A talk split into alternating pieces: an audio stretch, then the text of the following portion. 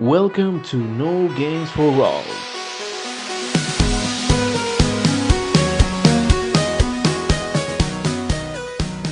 Buenos días, buenas tardes o buenas noches. Bienvenidos todos a el podcast de la Concordia, la pasión y el amor por los videojuegos. ¡Arrancamos!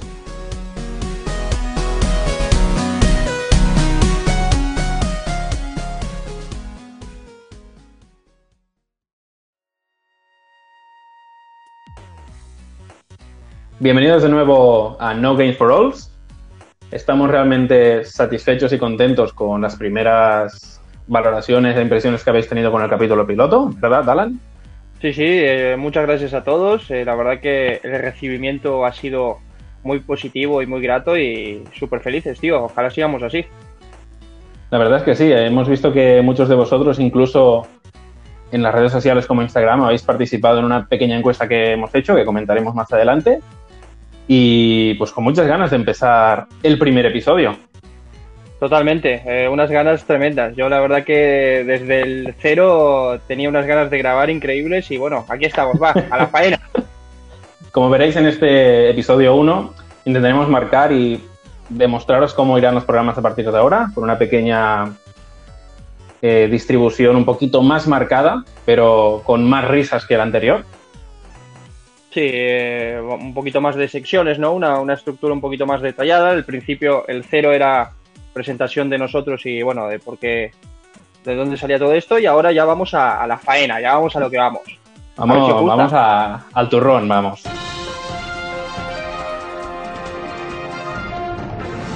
Noticias. Más relevantes.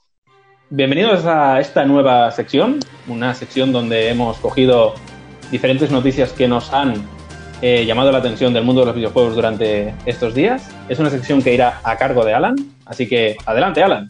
Bienvenidos chicos a las noticias relevantes.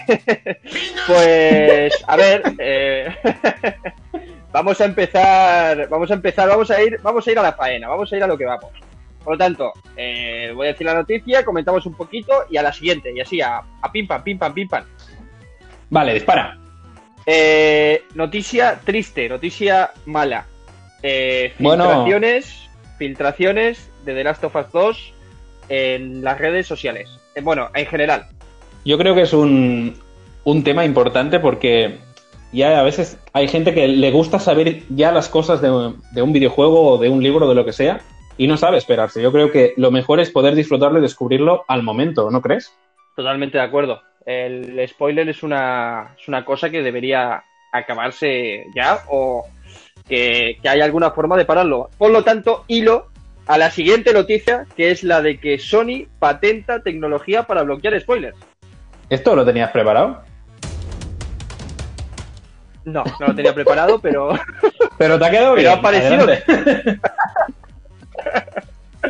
¿qué piensas, Akira, de esto? Eh, ¿Lo ves como algo positivo en la industria del videojuego, como algo que se puede llegar a lograr, o ves que es marear un poco la perdiz? O sea, Sony está intentando hacer como una tecnología para cuando haya spoilers en las redes, como sacarlos. Supongo que o eso, o más bien que haya una especie de mm, como de programa o de, o de algoritmo, lo que sea, que bloquee ese, ese spoiler. O sea, a la hora de que se detecte que es eh, yendo a la red, o se bloquea o se para ese proceso. Sería interesante porque es que cada vez hay más spoilers de, videoju- de videojuegos. Por ejemplo, hace no mucho, cuando salió el Pokémon, que yo no he jugado, pero se filtraron todos y cada uno de los Pokémon que saldrían en el juego, perdiendo un, poquito el factor sorpresa. Sí, que al final yo creo que es lo fundamental. Eh, a mí me encanta, por ejemplo, yo soy de los que el tema spoiler me, molesta mucho, pero quiero decir que yo soy de los que prefiero ir a la obra en sí totalmente virgen. No quiero saber nada. O sea, quiero que todo sea una aventura. Pero bueno, tampoco. Hay cosas que se pueden decir, hay cosas que no, y hay cosas más, más chungas que otras, ¿no? Pero bueno, digamos que el spoiler feo es cuando te dicen una cosa importante de, de la obra en sí. Y justamente The Last of Us es un juego que su principal enganche es la historia. Claro, claro, Claro. o sea, es, es, es- es ir a, es ir a es ir a navaja totalmente, porque es como si te cuentan el final de una peli o una parte que esencial de una película y le quitas la gracia ya a la hora de jugarlo. Efectivamente, yo creo que es una cosa que si por un casual alguien que no quiere saber nada, navegando por Twitter o donde sea, se come un spoiler de los grandes, le va a molestar bastante. Al menos a mí me molestaría. Hay que tener cuidadito ahora con esto de, del Topaz. Yo recomiendo sinceramente de que si no queréis comeros nada, intentar evitar eh, noticias relacionadas con este juego, foros, lo que sea, porque hay gente que es bastante cabrona y se divierte con, con bueno, jodiendo a, a los demás a, en estas cosas. Efectivamente, así que tened cuidado mientras navegáis, sobre todo si sois fans del juego y no queréis saber absolutamente nada, os recomiendo que tampoco ni miréis tráiler porque seguramente en los comentarios ahí estarán los trolls. Siguiente noticia, eh, nuestro amigo Phil, nuestro amigo Phil Spencer, el, el gran Phil Ah, Spencer. sigue, sigue vivo, Eh, sigue vivo Phil Spencer. no estaba muerto, estaba de parranda. Está diciendo, ha hecho unas declaraciones un poquito, yo creo que se ha venido un poco arriba, y a ver cómo lo ves tú, Akira. Eh, ha dicho que tanto PlayStation 5 como Xbox Series X, eh, el salto tecnológico será a la altura del 3D, ay, perdón, del 2D. No sé cómo lo ves tú, pero yo creo que puede ser que se haya venido un poquito arriba el señor. Yo creo que no. O sea, principalmente pasará lo mismo que ocurrió, por ejemplo, del salto de PlayStation 3 a PlayStation 4, que básicamente será lo mismo, mucho más polido, pero aquí se centrarán muchísimo en inteligencia artificial, iluminación y sobre todo yo creo que tendrían que evitar pues, problemas de rendimiento, que justamente es lo que muchos juegos que están saliendo últimamente en consolas como PlayStation 4 hacen, por ejemplo, que la PlayStation 4 parezca un motor a reacción de avión. Totalmente de acuerdo. Yo creo que contigo en el sentido de que más que tratar de sorprendernos, que nunca está de más, ¿no? Pero yo creo que ya va siendo Ah. cada vez más difícil, a no ser que hagas una consola nueva, hay un, una- un prototipo nuevo, por ejemplo, la realidad virtual o lo que sea. Yo creo que se tendrían que dedicar a pulir más los pequeños fallos o, o- o los problemas que tenían las anteriores consolas para que el rendimiento en la siguiente sea mejor. Totalmente. Yo creo que el salto que más he notado ha sido, bueno, el clásico, el de lo- del 2D al 3D. Y luego a partir de aquí lo que han ido es puliendo. Quizás se notó un poquito más, por ejemplo, de PlayStation 1 a PlayStation 2, pero ahora últimamente los saltos generacionales, sobre todo con el PC Gaming, la gente que juega en ordenador, apenas lo notas. Sí, es- Notas, es- por ejemplo, que efectos como la iluminación, el cabello, los líquidos, los fluidos, todo lo relacionado pues, con físicas, ha mejorado muchísimo con el Exacto. tiempo. Pero lo que es Exacto. el gameplay y los modelados, yo los veo igual. Por ejemplo, del Uncharted 3 al Uncharted 4 se nota muchísimo el salto gráfico, pero más o menos te vas a lo mismo. Y, y mira que Uncharted 4 es un portento gráfico. Es una animalada. El Uncharted 4 es una animalada. Pero es lo que dices tú. Tú juegas al 3, flipas. Juegas al 4 y flipas también. Pero no es esa espada que cuando jugabas de 2D a 3D que dices, madre mía, pero esto que, que- que Claro. se ha venido un poquito arriba. Pero bueno, vamos a dejarlo en su tren del hype, que le encanta. Y vamos con la siguiente noticia, que es em, noticia, noticia, noticia de la saga Resident Evil.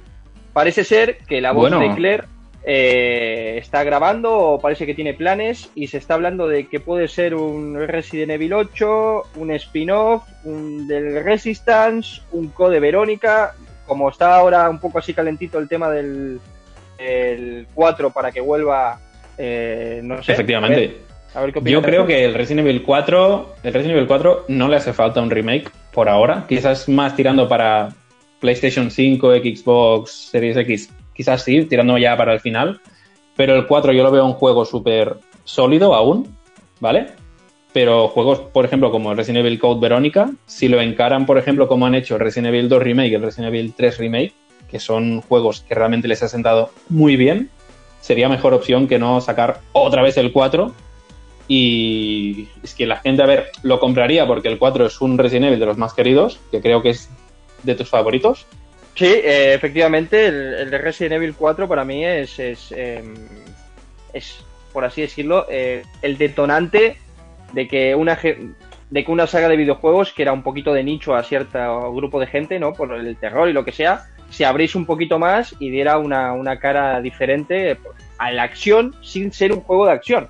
Porque sí que es verdad que toca un poquito de, de temas de acción y tal, que antes no tenía el juego en sí, pero tampoco es un juego que digas, madre mía, estoy jugando, yo que sé, a un Call of Duty, ¿sabes? Cosa que sí que ha pasado a lo mejor de ahí hacia adelante hasta el último juego. Exactamente, porque Resident Evil 6 eh, es el Call of Duty Zombies ampliado. La, la comedia de aventuras de, de acción. La comedia de aventuras de Chris y sus esteroides. Lo que yo creo que si hicieran un remake por un casual del Resident Evil 4, no tendrían que tocar el famoso doblaje inspirado en la España profunda, donde están hablando un latinoamericano tan bien hecho, con el de imbécil y cosas por el asomo. Creo que son cosas que las tienen que dejar, ¿sabes? Eso es, es como, mm, como decir que es, es tocar oro puro. Eso no lo puedes cambiar porque yo creo que si lo cambias arruinas el juego. Es parte de la esencia de, de ese juego. Es patrimonio de la humanidad Hay de, gente- de Resident Evil eso. Es exacto, es, es patrimonio cultural. Es por ejemplo cuando hicieron el remake del, del Final Fantasy VII, cuando hicieron el remake de Final Fantasy VII, pues la gente se mosqueó porque no dejaron el famoso doblaje del Aye Boy, Soldado del Tecno y cosas así. Yo creo que son cosas que el- el- los creadores deberían tener en cuenta de que modificar ciertos aspectos del juego original sí que a lo mejor mejorarlos puede llegar a, a quedar bien para las generaciones actuales porque todo se va renovando, ¿no? Pero hay cositas que yo creo que hay que mantenerlas por el amor y por la patata y la nostalgia, tío, y que si quedan bien en su momento no lo cambies, si es que es una tontería. Sí, pero también el- los remakes son para atraer a nuevos fans y atraer a Sí. los antiguos para que vuelvan a experimentar con una tecnología renovada, porque, a ver, el salto gráfico del Final Fantasy VII de PlayStation 1 al de PlayStation 4 es brutal. Aquí sí que se nota. Totalmente, totalmente.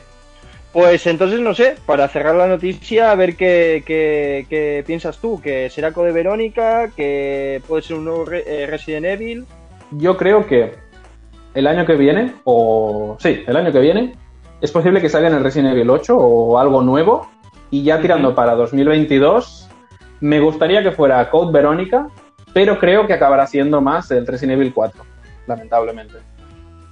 Yo opino igual que tú. Me parece que y tirar por lo seguro, por lo que saben que van a haber ventas, porque la gente, co- como sí que es verdad que esperaríamos otra cosa, pero si vemos ese tráiler del Resident Evil 4 con los gráficos, con, Leon Kennedy, con eso, con los graficotes y con el zombie este que te viene diciéndote gírate idiota, yo vas- es que te lo vas a comprar. No, no, a ver, yo salga lo que salga, salga el Code Verónica, el, el Resident Evil 24 o el 4, eh, yo me los compro. Ya sabes que a mí Resident Evil es una saga que me gusta bastante. Sí, sí, totalmente. Es, es- eh, para mí es, es- es una saga mítica que ha tenido muy buenos juegos, ha tenido su momento ese chunguillo de qué está pasando aquí, eh, porque esto se, se hunde el barco, se está hundiendo el barco y han retomado con mucha fuerza y Capcom está, tío, pero está que lo peta.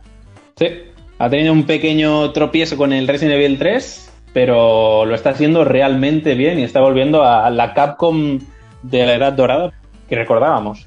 Sí, sí, totalmente. Ojalá, tío, que ojalá que se mantenga y que nos den juegazos. Vamos ya con la última noticia de, de la sección.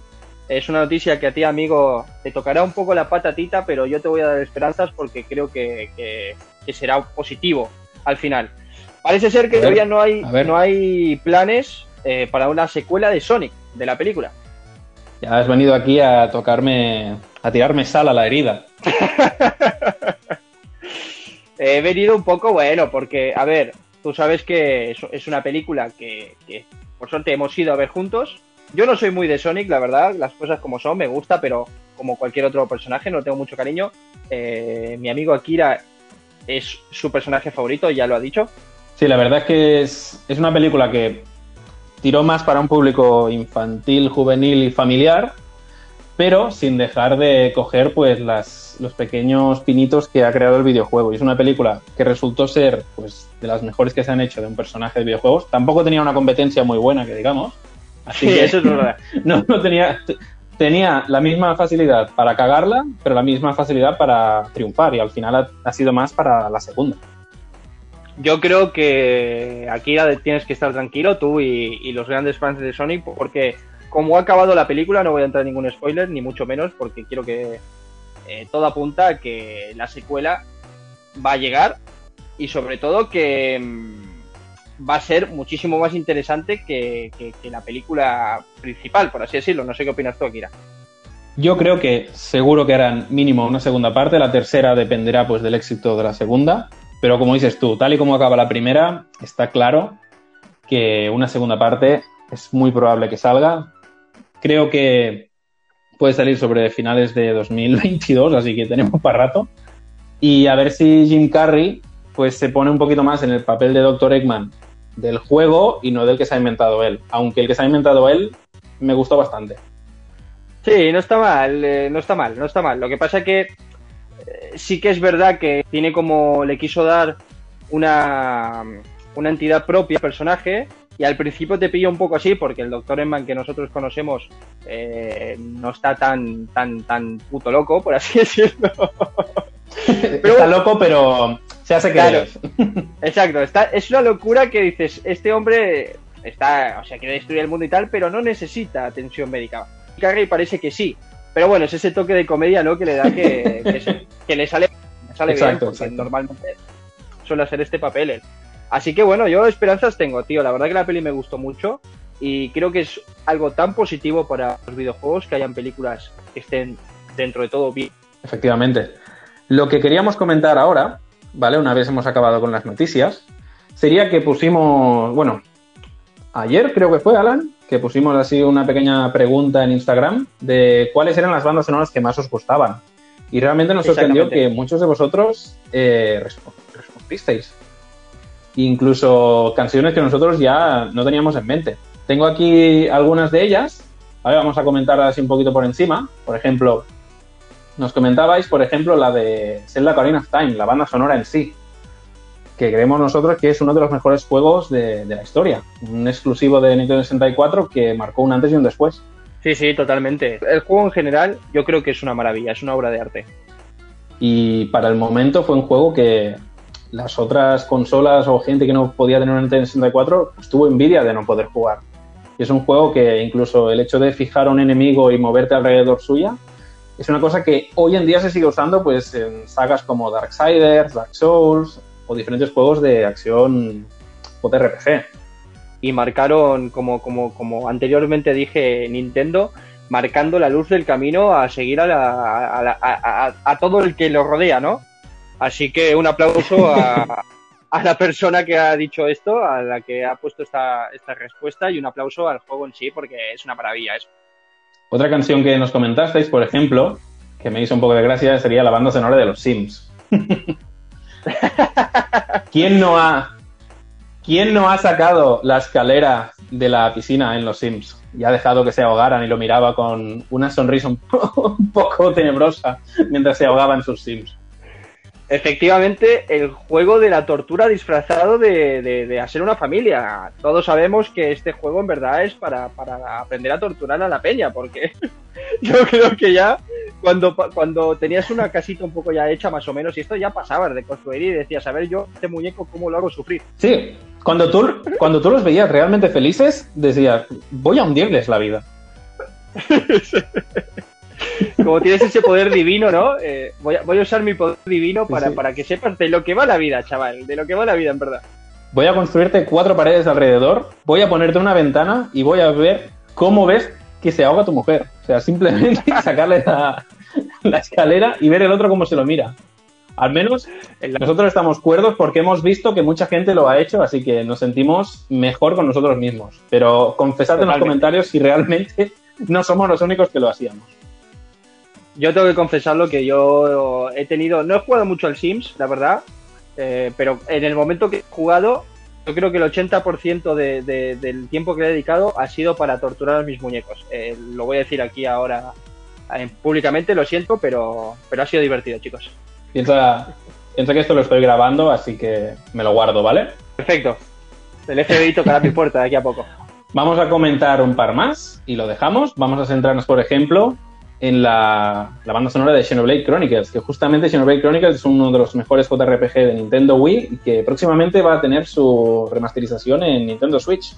es un juego que no he tenido la suerte de, jugar, así que no, no, puedo, no puedo aportar mucho, salvo que eh, he escuchado la melodía, eh, he escuchado un poquito de, música ya, ya que se es a partir de la respuesta que se envió, y la verdad que me ha parecido espectacular. Es, es esa, esa, esa banda sonora que te motiva y te da ganas de coger una espada y salir a matar bichitos.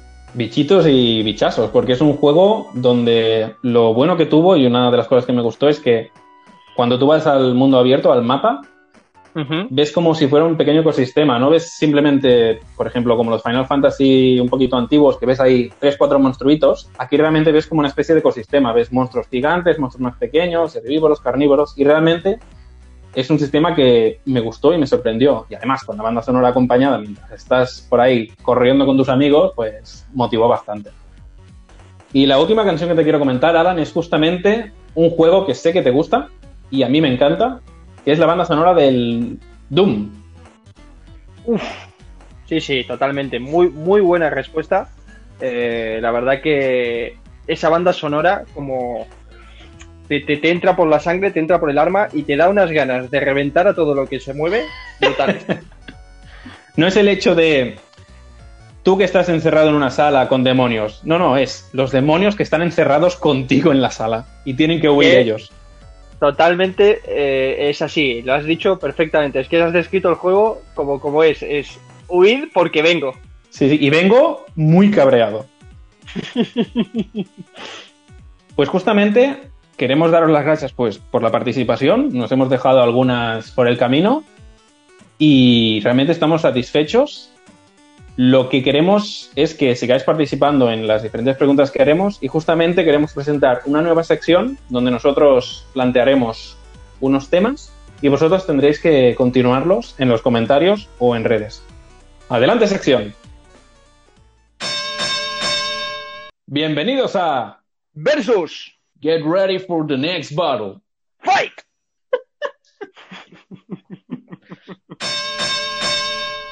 Bienvenidos a Versus, una pequeña sección que nos hemos inventado, como si fuera un minijuego, donde nosotros actualmente presentaremos ocho casos, que serán pues parejas de videojuegos que de alguna manera tienen relación y tendremos que decidir uno y otro cuál es la que más nos gusta.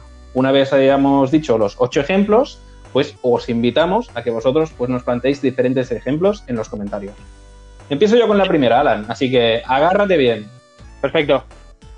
¿Doom o Wolfenstein? si, es que, eh, si es que esta sección me, va a arruinar la vida, pues, eh, pues Doom, Doom. Doom, Doom. no, te lo piensas. Estás dejando al sargento Blaskovich en la estacada. Y, mira que, soy también muy fan. Es que la descripción que del personaje de Don Guy, que es eh, tengo tanto odio, que es que me voy a reventar todo lo que se me cruce por delante, yo soy muy fan de eso. Sinceramente tengo que estar contigo. La verdad es que ya solo el gameplay y la, velocidad que tiene Dungai, si la comparamos pues con Blaskovic de Wolfenstein, es que te incita muchísimo más a voy a por vosotros, no te escondas que sé, que, sé dónde estás y vengo con la motosierra. Sí, sí, totalmente. Aparte que yo creo que el, obviamente el Wolfenstein está inspirado en una época nazi, ¿no? En un, un mundo distópico donde los nazis gobiernan el mundo y Doom es totalmente fantástico a nivel eh, extraterrestres y, mundos, eh, monstruos del inframundo del infierno. Pero claro, a lo que voy es que mm, el, hecho de pelear con un bicho que te saca 20 eh, cabezas y que te tenga miedo él a ti, pues eso yo creo que no se puede combatir. es que es eso, te tienen miedo. tu turno. Pues, pues, pues, mira, yo voy a empezar con, algo que también creo que a ver si hago un poco de daño, que es el Uncharted o el Tomb Raider. Uh. Aquí me lo has complicado un poco porque soy muy fan de los dos. Sí, sí, he venido a jugar aquí. Yo creo. Has venido aquí cargado con la escopeta. A ver, me, me, gusta muchísimo Uncharted y si te tengo que ser sincero, me gustan muchísimo más los personajes de Uncharted que los de Tomb Raider. Pero como, como que a mí me gusta un poquito pues la exploración y un poquito más los puzzles, creo que en este caso, ¿vale? Sintiendo mucho para, para el señor Nathan Drake. Y mira que me gustan más juegos de Uncharted que de Tomb Raider, me quedo con Tomb Raider. A mí Lara Croft y el reboot más que nada, sobre todo el 1 y el 2, el rollo de las tumbas, de cómo va llevando la historia y poco a poco vas descubriendo, me gustó mucho más. Uncharted lo jugaré más si quiero un juego de acción a raudales, pero Tomb Raider como juego de aventura rollo Indiana Jones, te lo compro. Muy bien, muy bien. Pues yo, amigo, voy a, voy a decantarme por el Uncharted. Yo, al igual, es verdad que es, es chunguilla porque yo ahora creo que sin, sin, sin Tom no habría Uncharted, ¿no? Pero, pero bueno, vamos a. Sí, yo, yo- yo le daré el voto. Pero, pero gracias al Uncharted, eh, Tomb Raider ha conseguido hacer el reboot porque se inspira muchísimo. Eso no podemos negarlo. Exacto. Es como que le ha dado como decir, mira, yo, tú me has ayudado, pero ahora yo te voy a ayudar a ti. Para que sepas Exacto. por dónde tienes que ir. yo solo por ese hecho, solo por ese hecho me quedo con, con mi gran personaje Nathan, que para mí es, es, es, es- es sublime. De hecho, me, me gusta más, lo, lo encuentro más carismático que el personaje de Indiana Jones. A, a- Sí, bastante parecer. más, sí, y sí. yo que sé, un juego así, a mí, tío, te juro que la felicidad, esto que te da momentos de tristeza, yo me, quedo- me quedo totalmente con. Y mira que Lara la, la adoro, ¿eh? Pero, pero me quedo con me quedo con mi amigo Nate. Siguiente versus. Resident Evil contra Silent Hill. Qué cabrón eres, tío. Pero cabrón, cabrón, ¿eh? Pues. Tú me has disparado, pues- yo he cargado el lanzacohetes yo. Te, te has pasado de la ha sido, ha sido a matar. Uf, es que me estás hundiendo, ¿eh? Porque no sé qué decir. A ver, sí, mira, yo qué sé. Eh, Silent Hill, va. Silent Hill, Por, el, por, lo, vale. por lo mal que me lo hizo pasar, o sea, es verdad que como juego a nivel de las cosas que te puede llegar a proporcionar, creo que la saga Resident Evil es más completa. Pero Exacto. a mí el, el primero, a mí me traumatizó mucho, tío. A mí me jodió mucho la vida, de pequeño. Y solo por el simple hecho de que juego que nunca pude acabar a, una temprana edad porque era capaz, ¿sabes? De- del miedo que me generaba, yo me, rindo a sus pies. Ahora de adulto y que me puedo enfrentar a él sin miedo, me rindo a sus pies. Yo a destacar de Silent Hill, mi favorito sería Silent Hill 2. Pero de estos dos me quedaría con Resident Evil. Resident Evil creo que los dos han tenido el mismo problema, que empezaron muy bien y tuvieron una época oscura. Silent Hill aún no ha salido, Resident Evil sí que ha conseguido salir y por eso mismo, gracias a los remakes del 2 y del 3 e incluso del 7, que salió ya ahora unos añitos, me tengo que, que- que quedar con Resident Evil. Igual, Shakira, que esta decisión que has tomado es muy probable porque no salió la joya de la corona, que era la del famoso Ya, Silent- ya. El famoso. Silent Hill, el famoso Silent Hill de Hideo Kojima que nunca llegó a salir, que si llega a salir, Resident Evil se hunde. Yo creo que yo creo que estamos de acuerdo en que si esa maravilla llega a salir, eh, yo creo que no sé, esto se, se- se- se vuelve loco toda la gente porque con ese ¿cómo, cómo se llama lo que han hecho? Porque era como un trailer jugable, ¿no? Era, sí, era PT, que se llama Project Teaser, que era un pasillo de una habitación en bucle y cada vez que tú volvías Sí. a la habitación eh, pasaban cosas diferentes y la gente se emparanoiaba, pero una brutalidad, porque cada vez oías un sonido, veías algo, oías un llanto, oías no sé qué, ¿Tuviste si te girabas... Sí, yo he tenido oportunidad de jugarlo y realmente te da bastante cague y está muy bien hecho. Yo no he podido, tío, no, no pude, la verdad, no tuve esa, esa suerte y me, me da rabia porque creo que es muy difícil ahora jugar a algo así. Por lo menos algo así, no, a esto quiero decir. Si con una PlayStation 4 actual intentas buscar la demo, no puedes comprarla, o sea, no puedes descargártela, solo puedes con una PlayStation antigua, de las primeras. Vale, creo que también tiene que estar vinculada, ¿no? Porque como luego Konami creo que lo Exacto. borró de todos los hitos, si tenías, si en su momento te lo habías bajado, sí que podías seguir probándola, pero ya a partir de ahí creo que era imposible. Exactamente. Para que veas Bueno, cómo mira, acabaron ojalá, mira. Hideo Kojima y Konami. Te toca a ti, tienes que Pues disparar. mira, ¿eh? eh, Tengo voy- miedo, voy- eh, tengo miedo. No Alan. sé, a mí... vale, pues yo voy a ir un poco a la nostalgia, amigo. Voy a ir a, al, al principio de, de- de- todo. Y voy a poner en- sobre la mesa a dos personajes de dos videojuegos que serán Spyro y Crash. Bueno, grandes videojuegos y gran puñal que me acabas de clavar. Eh,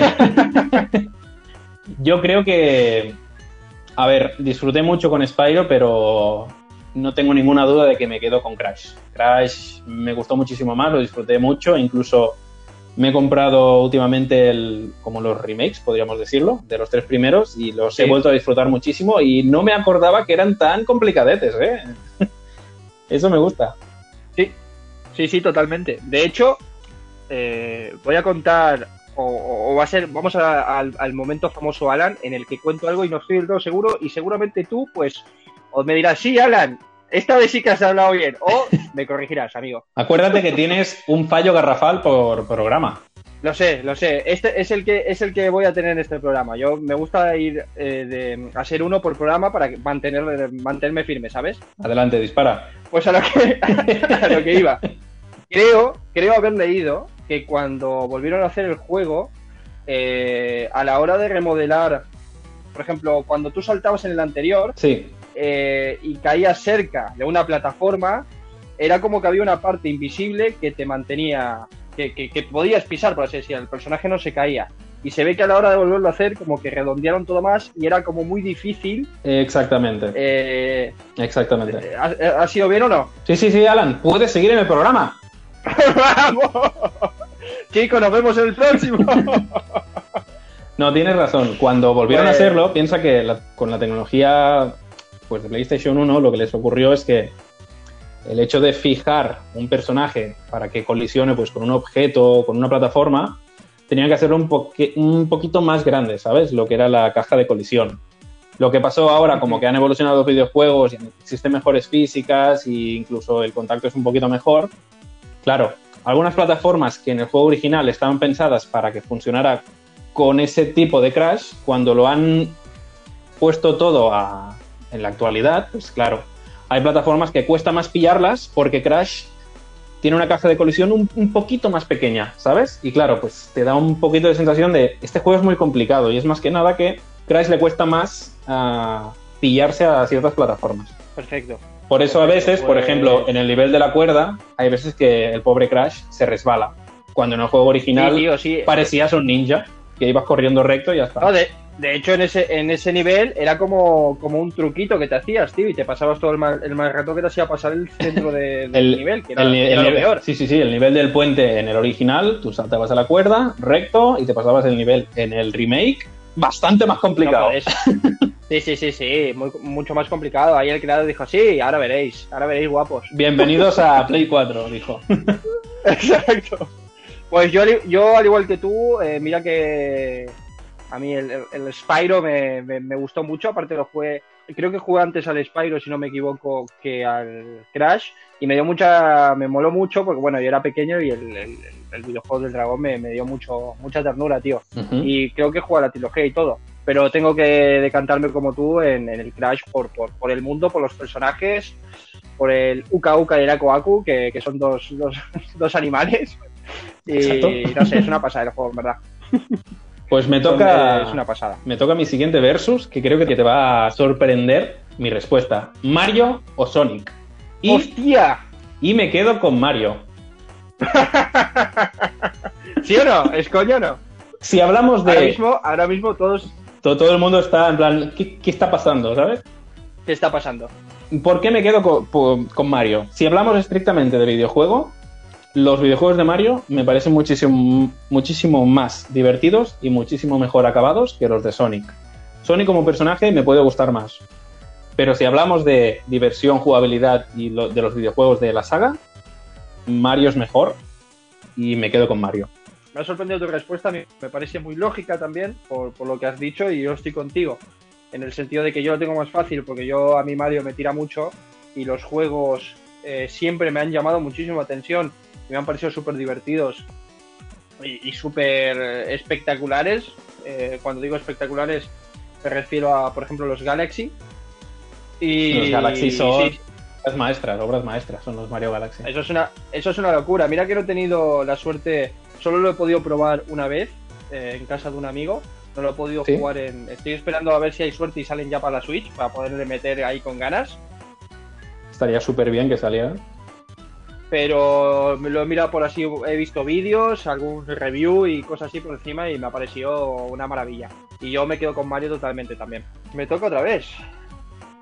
Te toca, te toca. Eh, Pues mira, vamos a ir a. No sé si a ti este mundo te metiste en alguna vez, pero yo tuve una época que jugaba bastante. Por lo tanto, Pro Evolution o FIFA. Pues tú lo has dicho, yo este mundo no. a ver, me, qued- me quedo con el Super Mario Fútbol de la Nintendo Wii. Es bastante mejor. Me quedo No, con. Sonic, ¿no? Me quedo con un juego de, de pescar. No, a ver. Es un mundo. Es un apartado de videojuegos que no me apasiona, pero respeto. Pero si tuviera que quedarme uno, no sé por qué. Yo considero que, por mucho que la gente tire más por FIFA, como juego y tal, está mejor trabajado el Pro Evolution Soccer. No sé si las últimas ediciones, pero por lo que he oído y he podido probar yo, lo veo como un poquito más, más polido. Aunque, obviamente, el FIFA es el top ventas. Sí, bueno, digamos que el Pro antes era la joya de la corona y Sí. luego pues tuvo un momento bastante turbulento, el FIFA empezó a coger terreno, pero yo creo que lo tiene un poco difícil. A nivel jugabilidad, eh, han mejorado muchísimo y se han puesto bastante a la par, pero creo que me parece que luego en temas de, llama de derechos a la hora de jugadores y todo, creo que la mayoría trabajan con, Con los de FIFA, ¿no? Exacto, y creo que claro, eso quieras o no, es una un pequeño, no es un pequeño problema, es un gran problema yo creo para, para los de pro, porque al final los jugadores están acostumbrados a ver a su persona, a, a su jugador favorito, los detalles y tal. Ya. Así que yo igualmente, igual que tú, pues me voy a quedar con el pro, tío, porque me pasé muy buenos momentos en, cuando era más chaval con el pro, junto a mi padre. Ah, pues, Así me- que solo, pues mira, me ha sorprendido. Pensaba que me dirías el FIFA. solo, solo por eso eh, también voy a quedar con el pro. Eso es lo que era, tío. Bueno, creo que el problema que has dicho tú de, la, de los derechos y las licencias es un strike muy fuerte para el Pro Evolution que creo que no. Por muy superior que puedan ser sus mecánicas, la gente creo que va por el FIFA sí o sí. Cada año. Yo estoy ca- casi convencido de que, te- que- de que había habido ese problema. No sé si a día de hoy ya lo tienen más o menos solucionado y tal, pero me parece Lo que desconozco. en su momento fue un detonante, un detonante bastante clave para, para decantarte en, en uno o en otro. Aparte que cuando tiene el terreno cogido, así decirlo, volver a rescalar es muy difícil. Bastante. Y ahí va mi último versus, Alan. A ver qué te parece. Venga, va. Mi último, mi último puñal, que va directo. ¿Metroid Uf, o Castlevania? oh. Pues yo aquí, yo aquí lo siento, pero amigo, lo voy a tener fácil. Eh, ¿Sabes por qué? Porque no he tenido la suerte ni la oportunidad de jugar mucho al Metroid. Así que. Y soy muy fan del, del Symphony of the Night, así que. Castlevania totalmente. Mirad que principalmente la, la relación que tienen estos dos juegos, siendo uno futurista y el otro ambientado en un mundo de vampiros, es principalmente que ellos dos crearon un género, el género Metroidvania, que justamente ahora se está Exacto. poniendo de moda con, con videojuegos como Hollow Knight o Ori and the Blind Forest, por ejemplo. Es un estilo de juego de muy parecido al Super Mario de scroll lateral, pero que tienes que volver sobre tus pasos, pues con objetos y armas conseguidas. Y realmente, pues Castlevania y Metroid son los, son los padres. Pero si tú te quedas con Castlevania, yo me tengo que quedar con Metroid simplemente por la trilogía de Metroid Prime. La trilogía que salió en Nintendo GameCube, que fue el salto a las 3D de Metroid. Realmente es un- una saga, una, una saga dentro de una saga, que realmente me sorprendió y sobre todo me quedo con muchísimo cariño con el Metroid Prime 1, que allí por el 2000 y poco fue un portento gráfico y hoy en día su gameplay es totalmente robusto. Yo, es lo que te dije antes, no tuve la suerte ni la oportunidad. eh, sé de. Sé que estos juegos que has nombrado son muy buenos porque la verdad que siempre, como he dicho antes, nunca he tenido la oportunidad de entrar en Nintendo hasta hace bien poco, como yo quería, de empaparme bien. Siempre he estado un poco informado, pero claro, al final uno sabe las cosas jugando, ¿no? Y, y disfrutándolas. Y no he tenido la suerte. Pero otra vez, como dije con los Galaxy, a ver si en Switch, tío, se ponen un poco las pilas y empieza a ver jueguitos de, de antes. Pero sí, sí, eh, pues me parece perfecto. Creo que es muy buena elección también. Pues. Tengo miedo, ¿eh? Me voy con el último. A ver qué, a ver qué. Pues mira, eh, vamos al tema. Eh, Dark Souls o Bloodborne. Uh, empiezas fuerte, ¿eh? Quieres aquí matarme y sacarme las almas. A ver, yo aquí tengo un problema porque Dark Souls me gusta mucho, ¿vale? Me gusta muchísimo, pero Bloodborne es un juego que aún no he jugado y tengo ganas de jugar. Pero rompiendo un poco las normas así en modo paréntesis, me gusta más Sekiro, ¿vale? Volviendo al tema del versus. ¿vale? Hostia, ha entrado un Ha entrado un tercero, ¿eh? Es el versus excepcional. Dark Souls, Bloodborne o Sekiro. Qué buena, tío, qué bien lo has hecho. ¿Has visto? A ver, si añadimos el tercero, me quedo con Sekiro, sin ninguna duda. Pero si me tengo que quedar con los dos que tú me has propuesto, es que no puedo quedarme con Bloodborne porque no lo he jugado, así que me quedo con Dark Souls y justamente me quedaría con el 3. Porque creo que es el de los tres, es un, un poquito más rápido y me gustó un poquito más por eso. Aunque considero que el 1, en, en estructura y en global, es- es el mejor de los tres. Vale. Pues está bien, está bien. Esto del Sekiro me, me ha roto la mente. Es como el personaje ese que llamas por asistencia, ¿sabes? Eh, Y ha aparecido así de la nada. Te he hecho un par, y ha o sea, tú me has, tira- me has tirado el puñal, lo he cogido y te lo he devuelto. Pues mira, yo sí que he tenido la suerte, ahora sí, joder, de poder jugar a, ambos. Y tengo que decir que el Bloodborne no me lo he acabado. Eh. Siempre me pasa lo mismo, a una parte muy avanzada del juego. Y por cosas de la vida, pues me quedo ahí y me pongo a otra cosa. Yo el Bloodborne eh, lo he disfrutado mucho, la ambientación, eh, lo que decías tú, la rapidez. De hecho, el juego en el que dices tú de Dark Souls 3, si no me equivoco, bebió mucho de Bloodborne a la hora de agilizar el movimiento de los combates y todo. Efectivamente, Sí, debido a la acogida positiva que tuvo Bloodborne con su sistema de combate más dinámico y más rápido, lo implementaron un poco, sin romper las bases, en el Dark Souls Exacto. 3. Exacto. Pero esto de, por ejemplo, del Bloodborne, de, de que solo puedes recuperar vidas si atacas y. Buah, eh, eh, solo, solo esa mecánica me parece una maravilla, porque es como que te, tiene, te tienes que ve- venir. el- ¿Qué pasa? El, el Dark Souls, tío, es escudito y, y bueno, y en cuanto pueda te, te meto el cate, ¿no? Y Bloodborne es. Escudito, eh, voltereta y, y puñal. Repetir. Exacto, y Bloodborne, y Bloodborne es un poco Don Guy, tío. Aquí estoy yo, estoy echado para adelante, ven que te voy a reventar, ¿sabes? Sí, eso te iba a Eh, comentar, que me hizo pensar un poco en el Doom, de tú me pegas, yo te mato. Exacto, exactamente. Tal Matar cual. Para, para, para generar vida, tío. Y eso, y eso me parece espectacular. Así que yo me quedo con Bloodborne, amigo.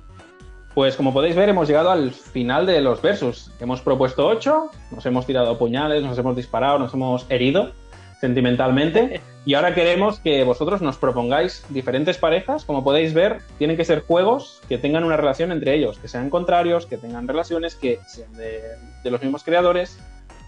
Pues nos, nos lo propondréis en un futuro post que colgaremos en Instagram o comentarlo en los diferentes eh, canales donde subimos el podcast y nosotros encantados seleccionaremos, por ejemplo, ponémosle unos 8 o 10, Alan, ¿te parece bien? Perfecto, sí, sí. Y los comentaremos en el próximo programa. Y. Sí, totalmente. no os preocupéis, vosotros putearnos que nosotros nos matamos. Sí, sí, sí. De hecho, yo creo que es, es- es una sección que hemos hecho para, para, para joder. Prácticamente es para joder al jugador y, y que tenga que decantarse por dos cosas que tiran mucho. Bueno, esperemos. Yo creo que el, el- el gustillo de esta sección es ir a putear. Sí, sí, pu- putearnos. por favor. Por favor, putear. Queremos sufrir, chicos. Y una vez acabada la sección de Versus, vamos a presentar la última sección del programa de hoy.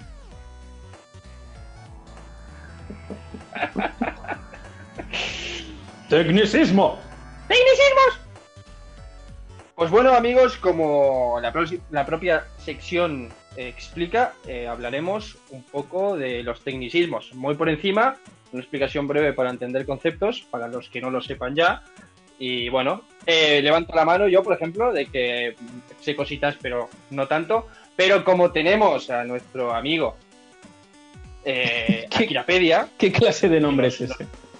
Akirapedia, es, es tu evolución, has dicho evolucionado de Akira a Akirapedia. Y ahora es el momento en el que eres una fuente Entiendo. de conocimiento en la que nos vas a cubrir a todos Vale. con ese conocimiento. Dispara. Cúbrenos con ese conocimiento, Akira. y hablaremos del popping. Mm, vale, intentaré contarlo de la manera más fácil para que podáis entenderlo todos. El popping principalmente, vale, lo hablaremos mejor con un ejemplo. Un ejemplo sería, por ejemplo, los juegos de mundo abierto. Sitúate un poco, por ejemplo, en el San Andreas, ¿te acuerdas? El Grande Auto San Andreas, mundo abierto, Sí. Play 2, Claro, la Play 2 tampoco era una consola que destacara por sus gráficos, ¿te acuerdas?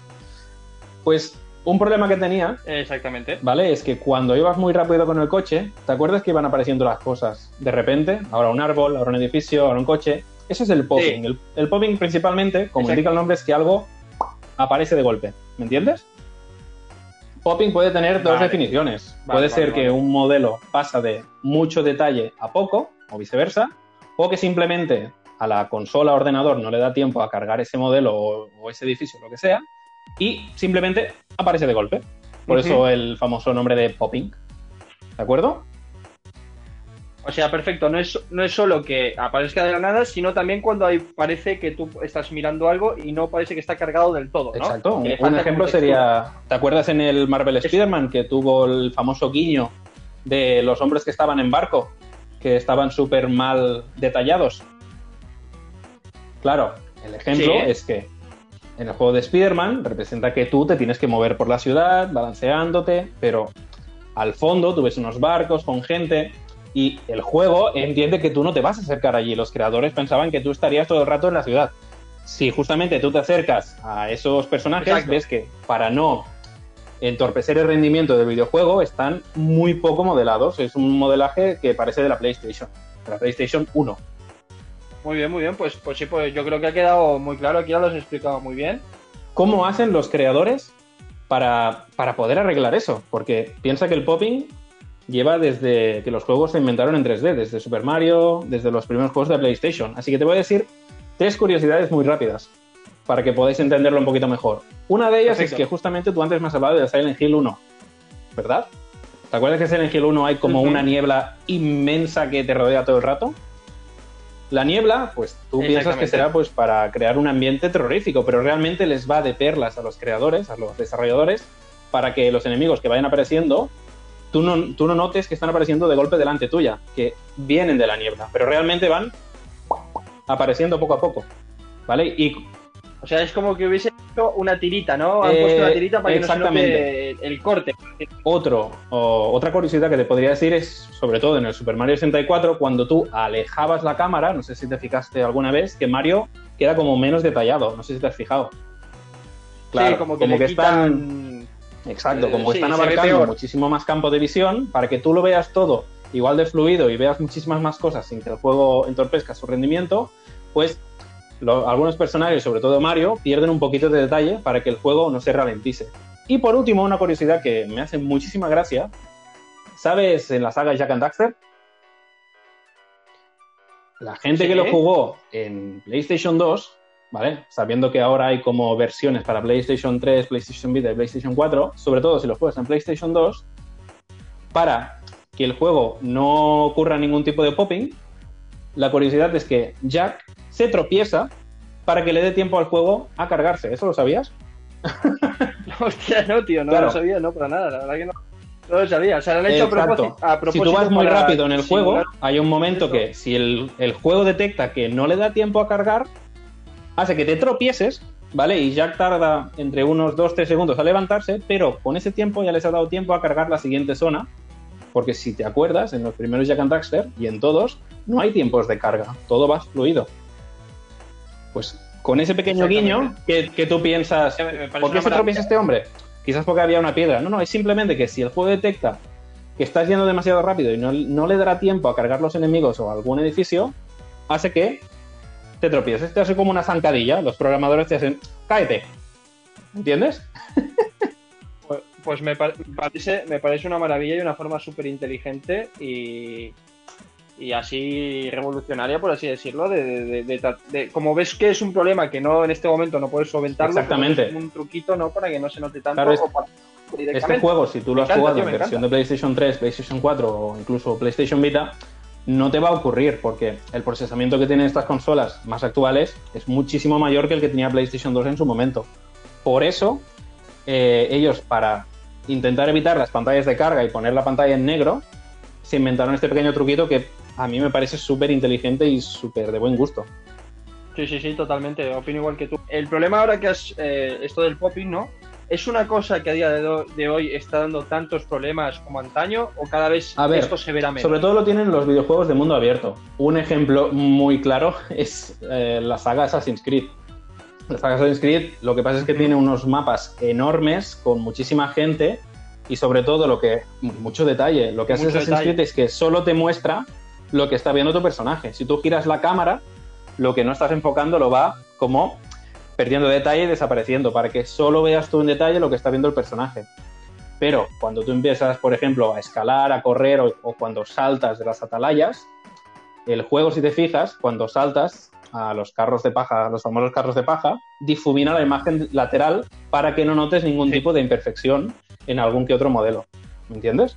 Piensa que Sí, sí, sí, sí, totalmente. Claro, es para que tú no, no para te des que cuenta de lo no que está desconectes pasando del juego, realmente. para que mientras estás jugando no digas, ¿por qué acaba de aparecer un árbol delante de mí? ¿O por qué tal? Claro, cosas que entorpezcan tu, tu experiencia como jugador. Y al final todos son truquitos. Difuminar la pantalla, la famosa niebla, desdefinir algunos modelos para que el juego se sienta lo más fluido posible. Si te fijas en los juegos, existen pues los ascensores, los túneles, todo esto son excusas para que el juego le dé tiempo a cargar. No sé si lo sabías.